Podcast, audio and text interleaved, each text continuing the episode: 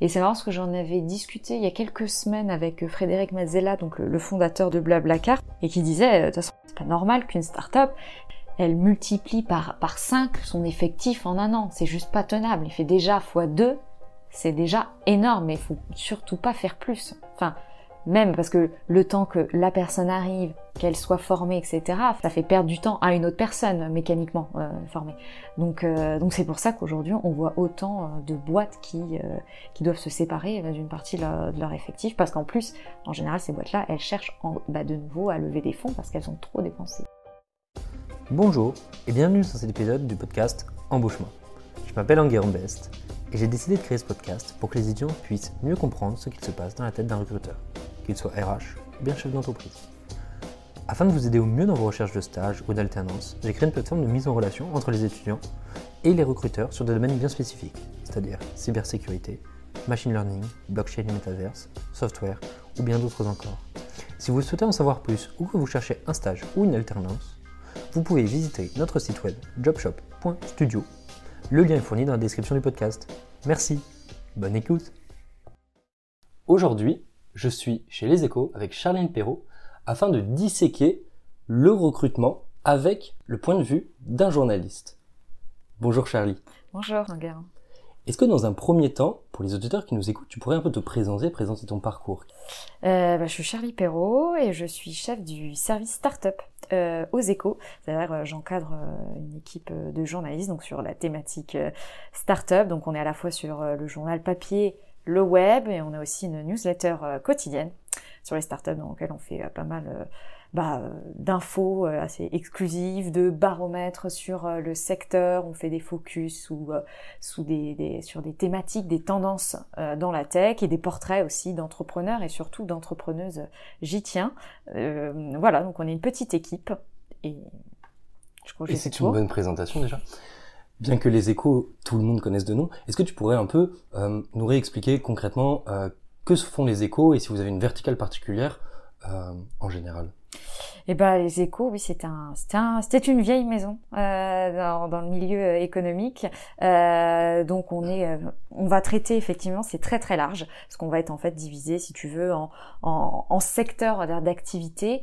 Euh, donc on va avoir des gens qui vont suivre l'aéronautique, des gens qui vont suivre l'automobile, des gens qui vont suivre la, la grande distribution, nous qui allons suivre les startups, certains la tech, pour que chacun soit très très spécialisé euh, dans son secteur et le plus pertinent possible. Et on a aussi quand même toute une partie euh, politique, mais évidemment on va toujours s'intéresser à la partie un peu économique, on va toujours avoir ce petit angle très différenciant par rapport à, à d'autres euh, médias nationaux. Et après évidemment on a on se focalise pas que sur la France. Hein. On a beaucoup de correspondants euh, euh, déjà en région, j'ai oublié de le préciser parce que c'est vrai que là on est à Paris, mais on parle beaucoup de ce qui se passe euh, partout dans, dans, plein de villes de France, et on a beaucoup de correspondants aussi dans le monde, voilà, qui nous éclairent aussi sur soit d'un point de vue aussi politique ou alors très business. Là. Super, très bien.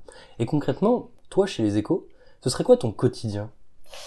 Ah bah ça c'est ouais alors quotidien d'un journaliste en presse nationale quotidienne c'est c'est c'est dire qu'il n'y a pas vraiment de, de routine, mais bon, si allez, on va dire, on va schématiser, mais euh, euh comme euh, comme on est des journalistes qui, qui se très spécialisés, euh, bon, on appelle, c'est ce qu'on appelle, on est des rubricards. Donc euh, voilà, donc on est sur une thématique. Donc en fait, je commence ma journée en général par, je vais prendre, alors je la commence très très tôt, moi, euh, parce que euh, nous on a une newsletter, donc des fois il faut la préparer en avance parce qu'on doit l'envoyer euh, assez tôt. Donc le temps de la préparer fait toute la veille du matin parce qu'avec le décalage horaire, tu vois, avec les États-Unis, bah, on est obligé effectivement de regarder ce qui s'est passé dans la nuit. Et après, une fois bah, j'ai terminé, bah, je, je rentre. J'ai souvent un papier peut-être à finir d'écrire, des interviews, etc. Le midi, c'est pareil, j'ai un déjeuner avec quelqu'un. Donc euh, oui, je, je, sors beaucoup. Euh, J'ai plein d'adresses euh, de cafés, de restaurants, si vous voulez, à Paris.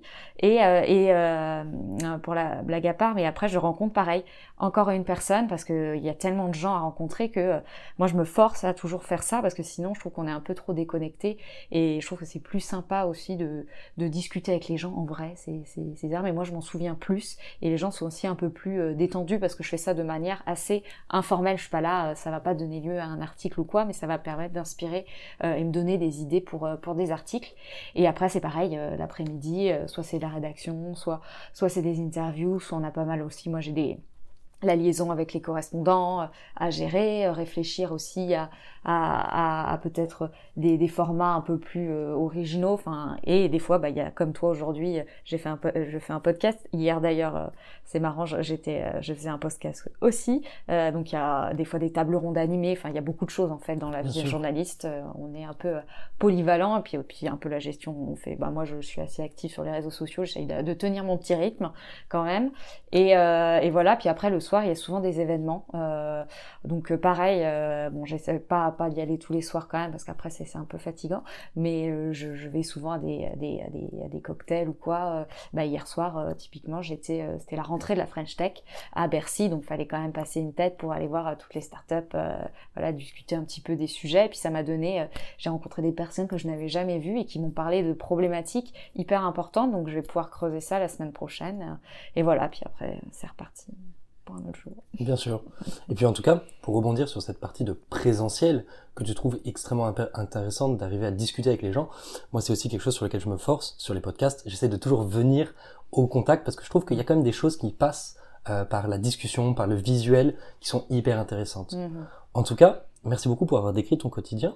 Pour arriver sur le sujet qui nous amène aujourd'hui, J'aimerais bien qu'on puisse disséquer un peu le recrutement d'un point de vue général avec le prisme économique que peut avoir les échos. Très intéressant. Est-ce que déjà tu peux nous parler dans un premier temps de le recrutement? Pourquoi est-ce que c'est le nerf de la guerre en start-up? Eh, on va passer. Pourquoi c'est le nerf de la guerre?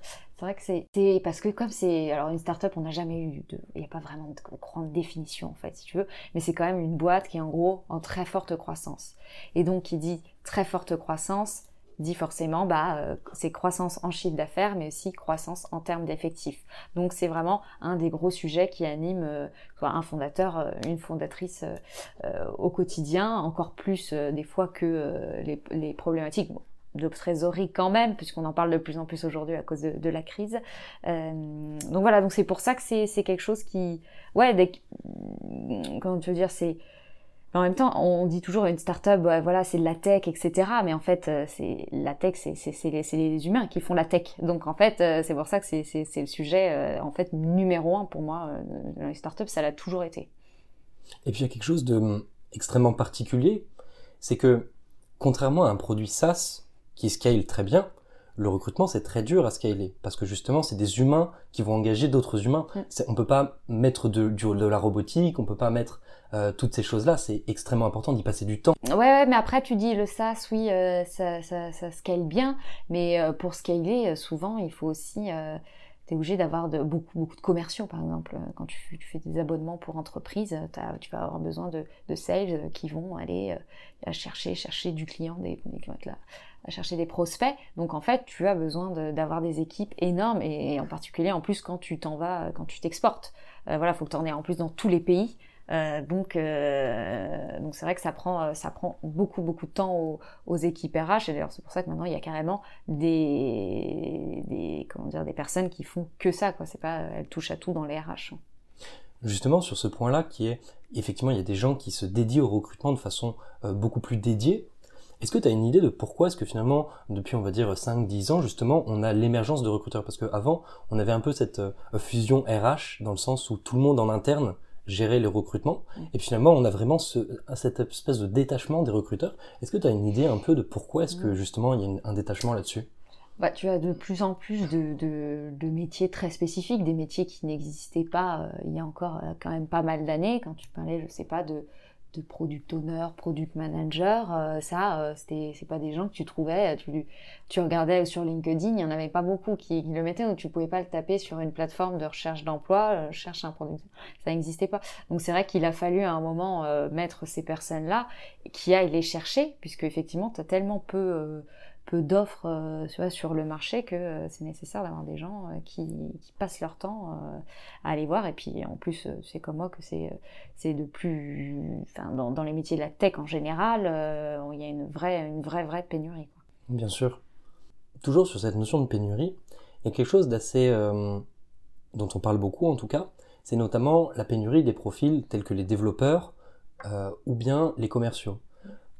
Pourquoi est-ce que, à ton avis, on a justement ces crises de façon assez euh, ponctuelle, ou du moins qui, commence à, qui maintenant commence à durer, d'avoir justement ces espèces de périodes de latence sur certains profils qui font qu'on a vraiment des problématiques pour le recrutement mm. là-dessus. Est-ce que tu as une, une, hypothèse là-dessus? Déjà, euh, déjà, en termes de formation, euh, il n'y a pas non plus, il n'y en a pas énormément. Et heureusement encore qu'on a eu des, des, des, initiatives comme l'école 42 qui a été faite par, par Xavier Niel pour combler ce, ce manque, parce que tu n'as, pas énormément d'écoles qui te forment à, à tous ces métiers-là. Alors, en, en, des commerciaux, effectivement, partout, tu peux faire des BTS euh, de vente, euh, vraiment, il y, en a, il y en a un peu partout, mais, euh, mais après, encore faut-il savoir vendre du logiciel SaaS et, et faire du B2B. C'est pas le cas de tout le monde, donc c'est pour ça, je pense qu'il y a cette, encore plus cette difficulté à en trouver. Et surtout, en ce moment, tu as, euh, tu as une euh, surenchère. En fait, c'est-à-dire que euh, ils vont rester peut-être deux ans dans une boîte parce que ils vont ils vont être payés, j'exagère, une fois et demie plus ailleurs. Donc en fait, tu, peux avoir dans certaines boîtes des turnovers assez importants. C'est aussi parfois très dérangeant parce que en France, j'ai l'impression qu'aussi il y a des salaires qui sont beaucoup moins attractifs que peuvent l'être à l'étranger, ce qui aussi doit pas, qui doit un peu favoriser aussi la fuite de talents mm. à l'étranger sur certains, euh, sur certains secteurs, notamment les développeurs. Je sais que les développeurs aux États-Unis euh, reçoivent des salaires quasiment deux à trois fois supérieurs. Oui, oui, mais ça, euh, ça, ça a quand même beaucoup bougé hum. euh, parce qu'effectivement, dans la Silicon Valley, tout le monde le sait que c'est une fortune, mais mais au final, euh, bah, faut vouloir y vivre dans la Silicon Valley. Euh, les loyers, tout a augmenté. Enfin, moi, j'y suis allée cet été, c'est impressionnant, rien que pour manger, voilà, il faut filer son rein, quoi. Et, et puis en plus, aujourd'hui, tu vois, tout, tout l'aspect, c'est télétravail. Donc, qui fait que tu peux embaucher quelqu'un fois dans un pays, euh, je sais pas, un Français, il va pouvoir, et, j'ai vu ces cas-là, Français va pouvoir euh, recruter quelqu'un au Sénégal, euh, donc qui va être un peu moins cher effectivement. Et puis ça peut être vice versa. Enfin, il, peut y avoir une, boîte, je sais pas, en Espagne qui va embaucher un Français. Enfin, aujourd'hui, je trouve que la question, elle est plus en termes, elle est moins en termes de pays. Surtout que maintenant, en plus en France, c'est assez facile de recruter quand même des gens à l'international. Donc euh, non, je trouve que tu as moins, moins cette, euh, cette guerre. Enfin, c'est ce que je pense. Et, et comme mhm. je disais qu'en plus, euh, dans la Silicon Valley, tu as de plus en plus de gens quand même qui, qui en partent. Alors ça, c'est pas vidé du tout, mais c'est quand même un peu moins attractif qu'avant. Et aujourd'hui, franchement, les boîtes françaises, ouais, elles galèrent à recruter, mais pas autant euh, que, que, certains de nos voisins. Bah, tu vois, juste avant que tu arrives, j'étais au téléphone avec notre correspondante en Allemagne euh, qui, qui, qui m'avait proposé des sujets et elle me dit, tiens, c'est marrant, je viens de voir le, rapport annuel, euh, l'équivalent de la French Tech là-bas, et elle me dit, bah, c'est bon, il y a des points assez voilà basiques, il n'y a pas assez de femmes, etc. Et elle disait, non, les startups, elles sont pas contentes là parce qu'elles n'arrivent pas du tout à recruter et elles, et elles montrent en modèle d'ailleurs la France. Ils disent qu'en France, c'est plus simple de recruter des talents euh, tech euh, ou commerciaux qu'en Allemagne. Ah ouais? Mm. Ouais, parce que nous on a des, on, a des, euh, déjà on a une, tu vois, on, est très bon en mathématiques, on a beaucoup d'écoles, on a beaucoup d'ingénieurs, euh, et on a en plus ce, ce, ce, ce qu'on appelle le French Tech Visa. C'est un dispositif qui te permet de recruter facilement chez nos voisins euh, partout dans le monde, pas, pas que en Europe en plus.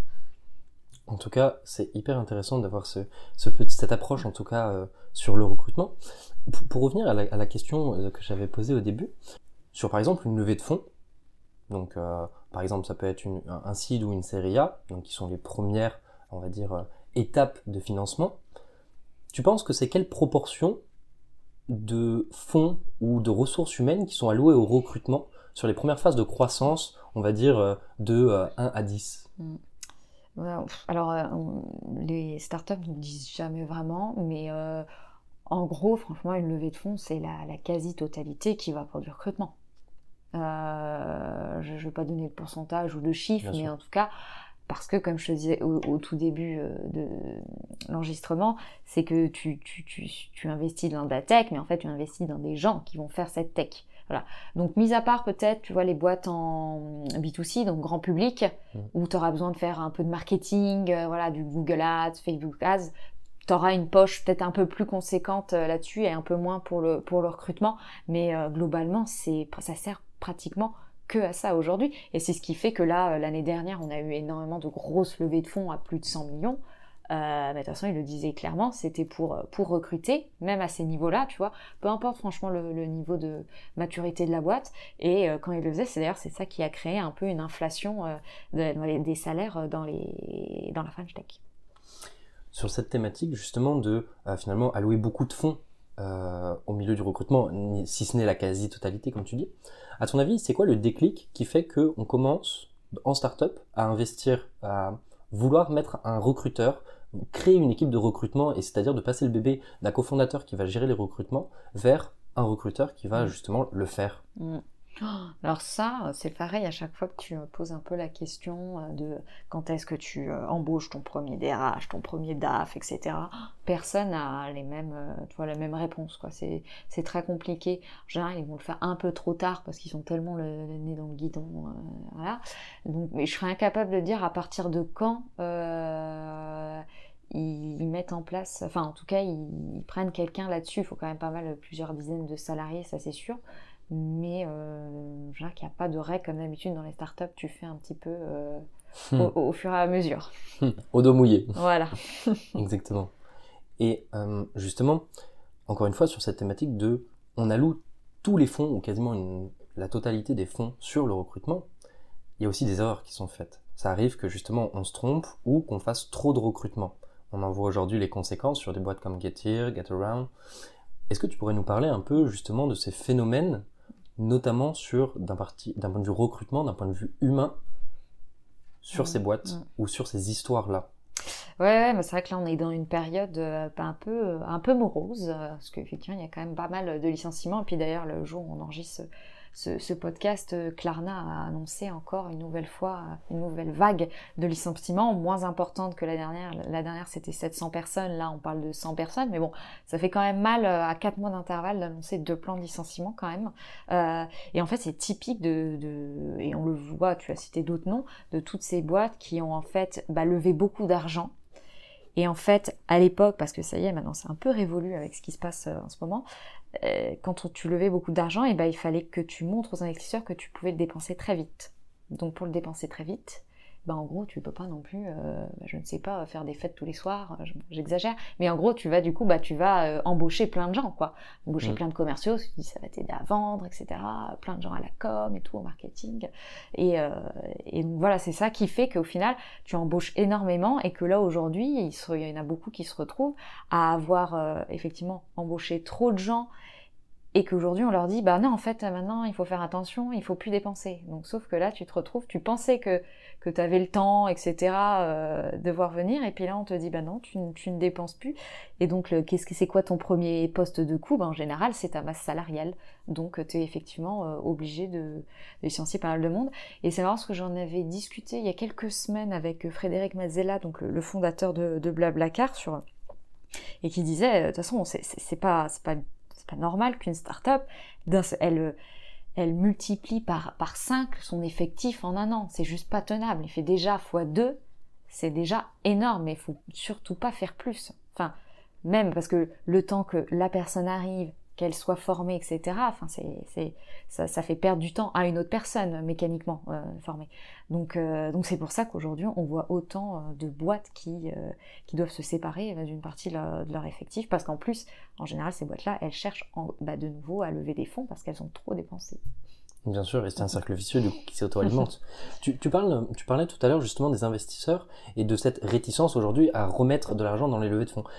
Pour, pour, le remettre dans le contexte, qu'est-ce qui a causé pour toi cette, euh, ce gel de fonds ou cet aspect frileux des investisseurs à remettre de l'argent dans les startups aujourd'hui?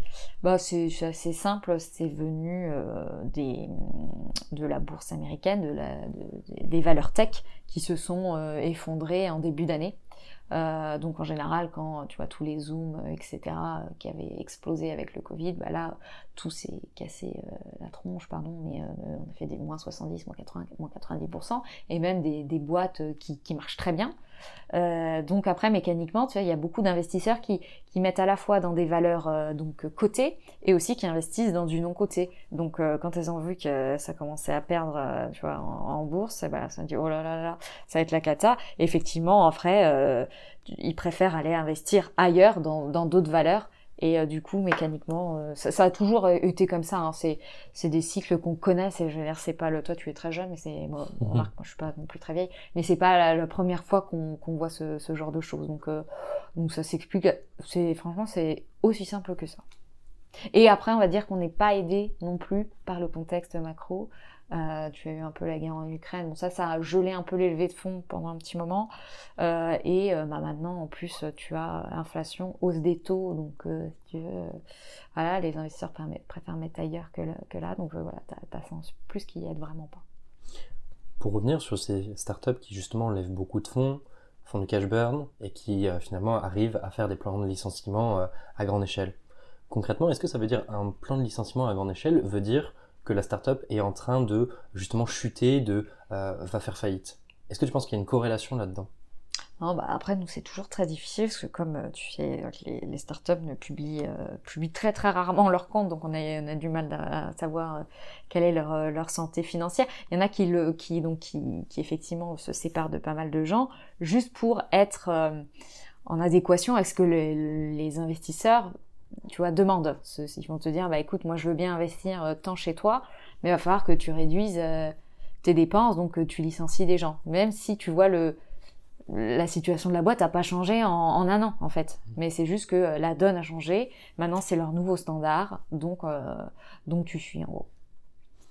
Est-ce que tu penses que justement ces gels euh, d'investissement côté startup remettent un peu en question le modèle de startup tel qu'on le voit avec du financement, avec euh, ces, on va dire ces escalades de financement mm. et euh, basculer de startup justement financées par des investisseurs vers des modèles plus bootstrappés, c'est-à-dire dans lequel on investit l'argent qu'on a dans sa poche en tant mm-hmm. qu'entrepreneur. Est-ce que tu penses que ça remet des choses en question sur finalement le contexte d'une startup et de ce qu'elle représente finalement?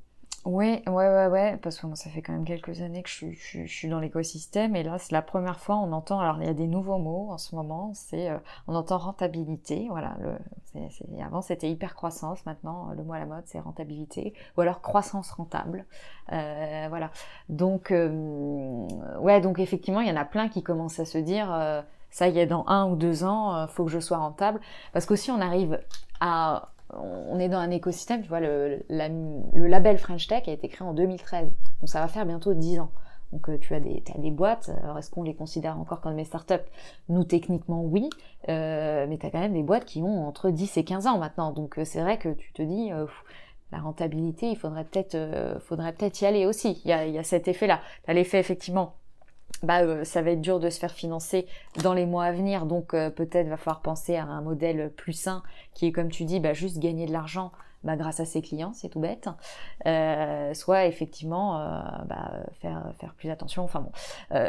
donc ouais, je j'ai dû je me suis perdue dans mes pensées là en parlant. donc je sais plus ce que tu me disais, mais la question c'est finalement c'est est-ce que le la philosophie de la startup est de euh, on va dire, cette, ce financement extérieur. Ah oui, le, bootstrap en plus. Alors ouais, j'en discutais avec plusieurs euh, investisseurs, business angels récemment, parce que j'en ai fait un papier, euh, de savoir est-ce que tu peux passer d'un modèle, euh, voilà, à dépenser, à lever beaucoup, à un modèle bootstrap? Et il y a qui me disait c'est, c'est quand même pas évident, parce que je vais citer un, entrepreneur que j'ai interviewé, mais il me disait, en fait, t'as, t'as, pensé ta boîte, tu l'as construite comme une fusée. Donc en fait, après, pour revenir, à, si tu veux, à, un modèle, euh, voilà, être sur une vitesse beaucoup plus lente, euh, c'est très difficile. Alors que tu peux passer plus facilement d'un modèle bootstrappé, autofinancé, à un modèle où tu vas lever des fonds parce qu'il faut accélérer, faut aller aux États-Unis, je ne sais quoi. Euh, après, tu auras quand même certains modèles qui vont réussir à revenir à la rentabilité parce que à la base, ils avaient un, modèle économique, tu vois, viable.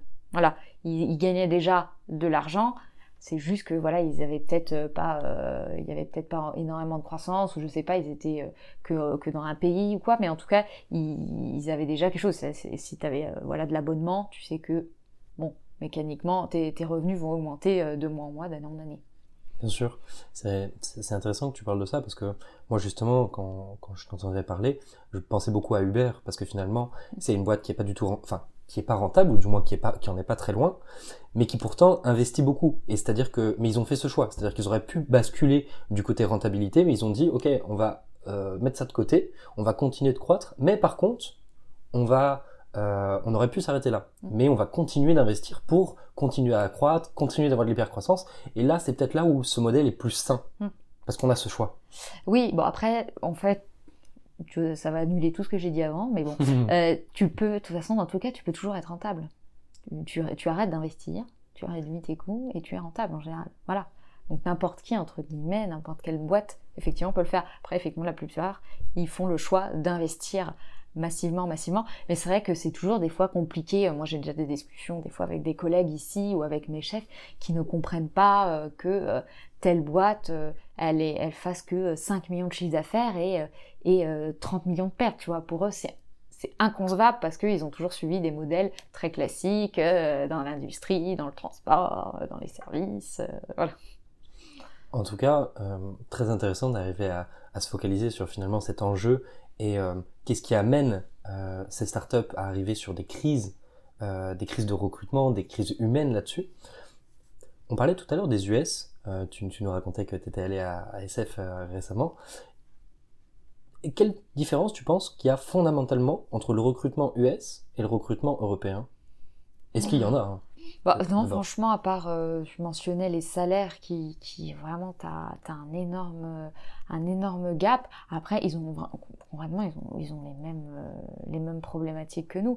Le seul peut-être avantage, c'est que les États-Unis, quand même, tu as euh, des, beaucoup de, de, partenariats, en fait, entre eux euh, justement les startups, les incubateurs, accélérateurs, donc tout ce qui est très euh, écosystème startup, avec les universités, les labos de recherche, etc. Ce qui fait qu'ils ont des liens très très forts, euh, qui fait que tu peux peut-être attirer peut-être plus facilement de talents en tout cas, déjà, tu peux avoir plus de fondateurs ou quoi qui viennent de ces milieux-là, mais en plus attirer des gens un peu plus euh, atypiques ou des gens plus spécialisés. Ce qu'on n'a pas, alors moi je connais pas bien euh, d'autres pays européens, mais en France, ça se fait quand même beaucoup moins, tu vois. Euh, il y a quand même, il commence à y avoir, il y a quelques incubateurs, Polytechnique, HEC, tu vois, choses, mais c'est pas aussi massif, je trouve, que, que aux États-Unis. Bien sûr. Tu nous parles avec justesse de justement attirer les talents on est une boîte, une scale-up qui commence à, arriver sur des problématiques de recrutement. Concrètement, comment est-ce qu'on attire des talents? Comment ça se passe? Comment est-ce qu'on fait ça quand on est une boîte et que on est personne? Alors, ça dépend. Euh, ça dépend ce que tu me disais. Alors, il y a une différence entre une start-up qui est toute jeune et une scale-up, par exemple. Bien sûr. Voilà. Euh, la scale-up, euh, clairement, va, elle va te proposer beaucoup d'argent puisqu'elle aura un très gros budget. Elle va te proposer ça et elle va, euh, c'est d'ailleurs pour ça que nous on suit un petit peu euh, les, salaires et que tu vois que ça a quand même pas mal augmenté euh, ces, derniers mois. Hum, tu as aussi toute la partie, on t'en a déjà peut-être parlé, mais les bénéfices autour, donc les, les BSPCE, donc c'est des parts que tu peux activer plus tard, donc en, partant, donc si tu veux quitter la boîte après au bout de quelques années, et eh bah tu pourras, des fois il y, a certaines personnes qui partent avec avec euh, quelques dizaines de milliers, voire quelques centaines de milliers pour les, salariés qui sont arrivés au tout début. C'est un outil très très intéressant dont beaucoup de que très peu de gens connaissent en fait, euh, mais euh, hyper intéressant. si tu veux, les, gens pensent toujours ticket resto, des trucs comme ça, mais les BSPCE c'est c'est super super intéressant et maintenant en plus tu peux les revendre sur sur des plateformes voilà, de marché secondaire. Donc tu as surtout ça pour les scale-up. Euh, après, pour une start-up, euh, des petites start-up, parce que moi je leur pose toujours la question, parce que surtout l'année dernière, quand euh, il y en a qui levaient, tu vois, un soir qui a 680 millions de dollars, tu vois, il va, il va arriver facilement à recruter. Et, et, la boîte, la toute petite, qui a 10 salariés, qui s'est lancée il y a un mois, enfin il y a un an, elle va te dire, ah mais comment je fais, moi, je peux pas proposer ça. Donc eux, ils essayent de bah, c'est de montrer c'est quoi euh, la mission de la boîte, ses engagements, tu vois, ils vont plus euh, parler des valeurs, etc., puisqu'ils n'auront pas des salaires mirobolants à proposer, euh, ils n'auront pas des avantages genre de dingue, etc. Après, as, maintenant, tu as toutes les, les politiques de télétravail, etc. Bon, maintenant, c'est un peu tout le le donc tu peux plus trop te différencier comme ça. Mais en tout cas, ouais, les petites boîtes, elles essayent plus de, de toucher sur, sur les valeurs, en gros. Bien sûr. Tu parlais tout à l'heure de BSPCE. C'est intéressant, comme on, parle globalement à des étudiants pour leur faire comprendre le recrutement, est-ce que tu pourrais euh, nous expliquer, ou du moins donner des clés de lecture de qu'est-ce qu'il est important de regarder ou comment ça se négocie? Est-ce que tu peux nous en parler? Moi, je suis étudiant. on me propose des BSPCE, sur quoi est-ce qu'il faut que je, sur quoi je dois être vigilant, à quoi je dois faire attention? Comment ça se passe un peu? Est-ce que tu peux nous donner un peu de contenu là-dessus? Bah, comment ça se passe? Il y, a beaucoup de choses maintenant euh, que tu peux trouver d'ailleurs euh, sur euh, sur internet, sur les BSPCE, et ben, plein plein de contenus, que ce soit vidéo, je pense même même podcast et tout. franchement, il n'y a pas de y a pas de conseils ou quoi on va pas te on va pas t'arnaquer avec avec ça. Tant qu'on t'en c'est important qu'on t'en donne un peu. Faut faut se dire des fois vaut mieux peut-être que j'accepte ta salaire un petit peu plus bas mais que j'ai cette tu vois, cette part dans la boîte. Et, d'ailleurs, c'est ce qui fait aussi euh, que ça va te, te, te, motiver aussi à participer à la réussite euh, de l'entreprise. Et maintenant, ce qu'on voit aussi d'ailleurs, ce qui est intéressant euh, récemment, c'est que tu as aussi de plus en plus de boîtes là qui en redonnent, tu vois. Euh, parce qu'avec la crise, pour justement retenir leur talent, ils te disent ah bah attends, euh, tiens, tiens, je t'en file quelques-uns. Après, t'as pas vraiment de, choses à... Voilà. Mais c'est important de demander quand, euh, si t'es étudiant et que tu veux postuler en start-up, de dire bah écoutez, moi je veux participer à la vie, à la croissance de la boîte, donc je veux des parts comme tout le monde. Et franchement, ça se fait, ça se fait quand même énormément. Ok, donc le, conseil principal, c'est finalement demander et ah informez-vous et, et ne pas euh, voilà oublier un moment de les activer. Parce que tu peux les avoir il y en a beaucoup qui ont, qui ont ça qui les ont. En fait ils, ils ne toucheront jamais l'argent. Il faut penser à la fin euh, quand même à, les activer. Surtout que si, si j'ai bonne mémoire les BSPCE ne peuvent s'activer qu'au moment d'une vente ou en tout cas dans, dans quand il y a une phase de cash. voilà un événement de liquidité. Donc des fois c'est des levées de fonds. Donc ils vont réserver une poche en disant allez-y et je te disais qu'aujourd'hui tu as quelques plateformes qui te permettent de le faire qui vont organiser justement euh, ces événements de liquidité alors avec ou sans les accords des fonds et tu peux euh, effectivement revendre euh, tes parts. Bien sûr. Pareil, tu nous disais que, encore une fois, la plupart de l'argent des levées de fonds sont investis dans le recrutement. Mm. Le recrutement, c'est-à-dire qu'on a beaucoup de cash. Concrètement, de façon opérationnelle, comment est-ce que c'est investi? Comment est-ce qu'on cherche les talents? Est-ce que tu peux nous en dire un peu plus sur concrètement comment ça se passe? Mm. Bah écoute, là, euh, ça dépend de, des profils, euh, en tout cas, que, tu, recherches. Il y a évidemment euh, beaucoup de gens, enfin, quand tu demandes autour de toi, LinkedIn, c'est le truc, tout le monde s'en sert. Moi, j'ai des amis dans la tech qui, qui, reçoivent des dizaines de propositions par jour. voilà, que ce soit la part des, ce qu'on appelle les talent acquisition managers, ceux qui s'occupent des recrutements des startups, ou des agences, voilà, de recrutement. Euh, ça t'en a beaucoup et tu as aussi beaucoup de voilà de chasseurs de tête qui cherchent là vraiment plutôt des hum, ça c'est les scale-up qui vont en prendre pour des profils vraiment pointus ou des, des profils de très haut niveau. Je cherche mon prochain euh, euh vice-président marketing euh, et je veux un mec en plus qui soit aux États-Unis, qui a déjà fait une introduction en bourse. Tu as des gens vraiment qui vont, des, des, agences spéciales en général, ils font à peu près ça, c'est ça les, les canaux. Et il y en a un qui est assez aussi assez marrant. Euh, c'est euh, bon, je fais un peu de, la pub pour nous, mais euh, mhm. nous on organise le salon Vivatech avec Publicis tous les ans à la porte de Versailles, et c'est sur plusieurs jours. Et t'as la journée de samedi qui est la journée grand public, et là c'est marrant parce que il y a plein de startups qui ont des stands, et au lieu d'habitude de mettre leurs leurs commerciaux et ben là, elles mettent toute leur équipe RH parce qu'en fait, il y a beaucoup d'étudiants qui viennent, ils se sont rendus compte au bout d'un moment. Donc en fait, euh, ils sont là et puis ils parlent avec tous les étudiants pour essayer de les recruter. Souvent, c'est des gens qui sont en fin de fin d'études. Donc euh, ça, je, trouve ça assez et puis on euh, assez marrant. Et puis on a dit qu'en fait, c'était quelque chose de, très courant dans les salons tech. Bien sûr. Il y a une autre problématique dont on avait envie de parler, c'est notamment la diversité. La diversité en startup et sur le recrutement. Pourquoi est-ce que il y a assez peu de diversité en startup. C'est quand même un constat qui, je pense, est assez universel, en tout cas du moins en France. Il y a peu de diversité en startup. Est-ce que tu as une idée de pourquoi est-ce que finalement il y a peu de diversité? Ouais, bah parce que euh, ça c'est vraiment le, un des points noirs, on va dire, de, de la French Tech. Bah parce que il y, a plein, plein, je pense, il y a vraiment plein, plein de facteurs, euh, que ce soit de la diversité, que ce soit en termes euh, voilà, de sexe, d'âge. Euh, d'origine sociale, euh, etc. Hum, tu as le fait que, euh, bah, par exemple, en école d'ingé, bah, bah, en fait, ça vient, souvent ça vient de l'école, quoi, si tu veux. Voilà, en école d'ingé, t'as que des garçons, et puis bah, beaucoup de garçons blancs. Donc effectivement, bah, quand tu vas être une start-up, bah, quand tu vas chercher un ingé, bah, tu auras toutes les mêmes, quoi. Donc ça va être très compliqué de, de recruter autre chose.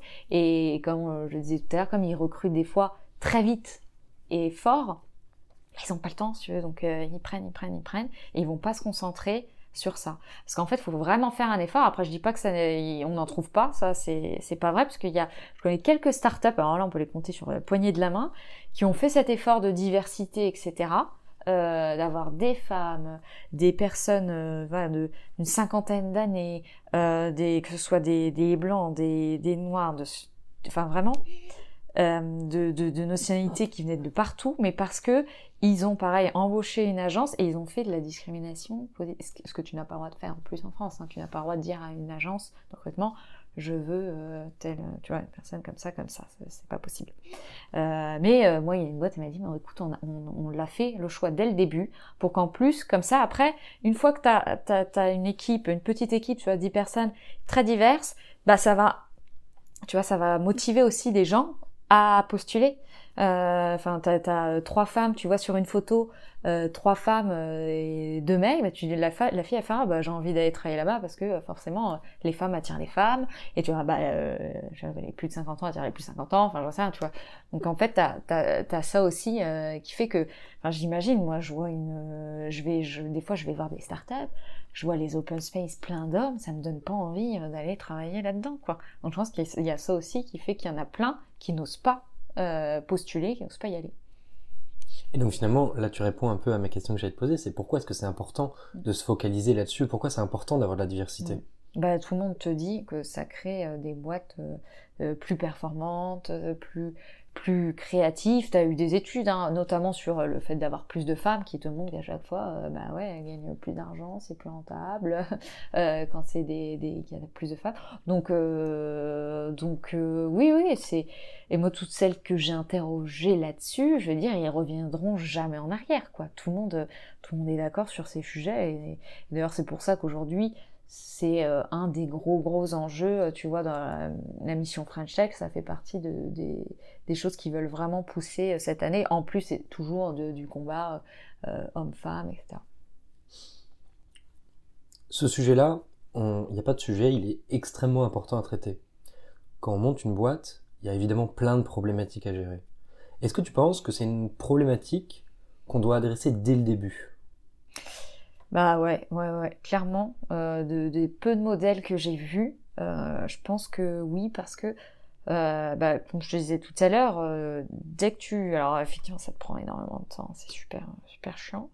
Mais une fois que tu as, réussi à, à, le faire au début, bah, je te dis, après, ça va venir, ça va se faire en fait naturellement. Tu vas entraîner le truc, euh, etc. Ça va attirer de plein de gens. Que si tu te dis, tu es à 100 personnes et tu te dis, bon allez, va falloir que j'ai tant de pourcents de femmes, etc bah bon courage quoi parce que tu vois et en plus quand tu as des niveaux où il faut que tu recrutes 100 personnes en un an enfin là là faut me donner euh, la bonne la recette. En tout cas je j'ai jamais entendu. Et puis c'est très compliqué et puis il y a tellement de facteurs, c'est une chance assez, assez humaine, donc finalement arriver à se dire. Après, il y a des gens qui commencent à faire des travaux un peu précurseurs là-dessus, euh, de se dire euh, voilà, on va on, on, va mettre des anglicismes pour éviter que euh, la, la, la, discrimination au sein des offres, le fait que oui oui oui, il y a ça aussi. Il y a, énormément de choses, mais c'est pas forcément des choses qui sont très connues. C'est un travail assez récent, et donc plus c'est récent, bah, plus c'est difficile d'accès mm-hmm. parce que bah, c'est pas encore développé, c'est pas encore réparti, et puis aussi les gens n'en sont pas forcément conscients tout le mm. temps.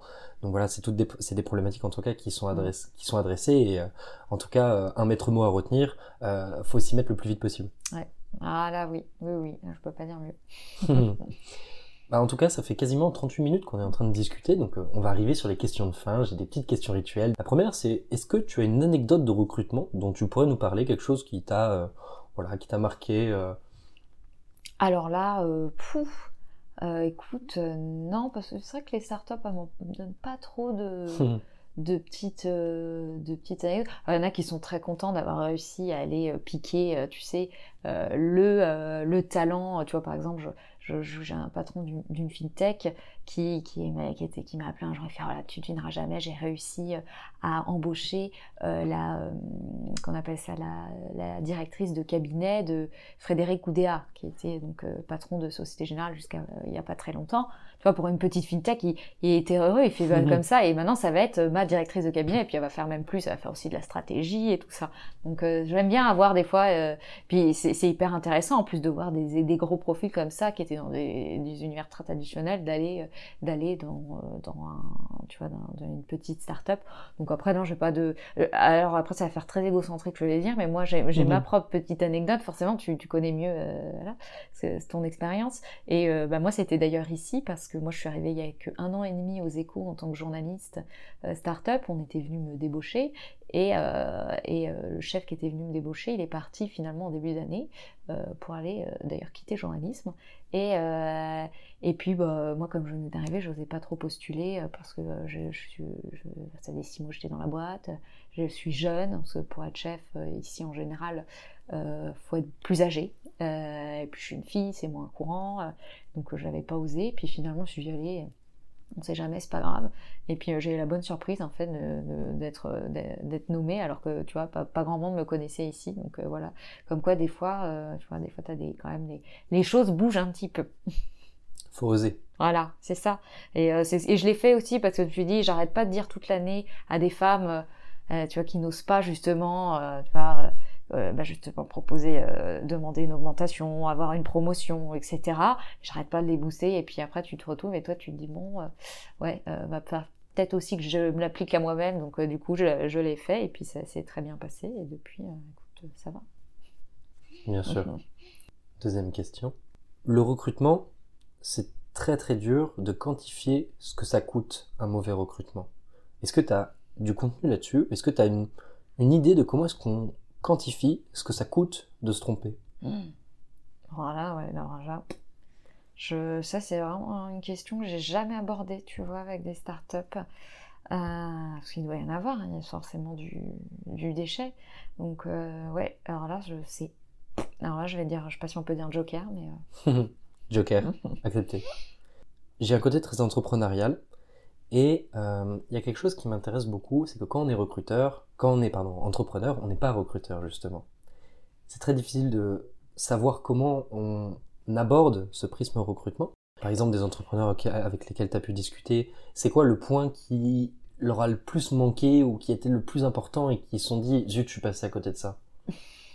Une idée? Non, après, truc, c'est que c'est qu'il faut, euh, il faut prendre le temps de le faire. En fait, tu peux pas te dire, euh, sur, en plus sur pas mal de, métiers un peu stratégiques de la boîte, tu peux pas balayer ça.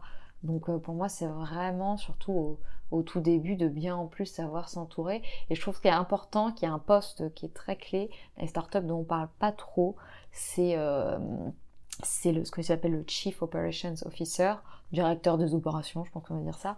Quand tu as une startup qui commence à grossir, faut que tu mettes quelqu'un justement, tu vois, de beaucoup plus opérationnel dans la boîte pour que toi, quand tu es entrepreneur, tu te focalises plus sur la vision. C'est ça, pour ça que tu es bon en général, c'est parce que tu as une idée à, à 50 ans de ta boîte et laisser justement et que tu donnes la main, tu délègues à une autre personne qui va euh, plus être dans l'opérationnel. Parce que euh, tous les grands ont fait, tu vois, alors typiquement Facebook, euh, Mark Zuckerberg, et voilà, ce mec c'est un visionnaire, mais il n'avait pas ce côté, euh, tu vois, très opérationnel que Sheryl Sandberg avait.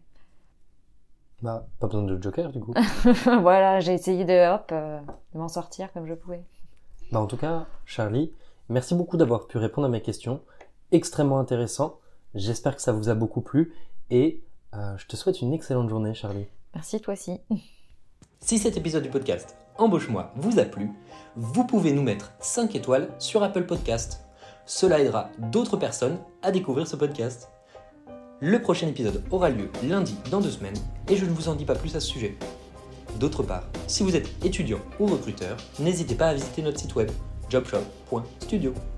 Vous pouvez également nous suivre sur les réseaux sociaux, à savoir LinkedIn, Facebook, Instagram ou même TikTok.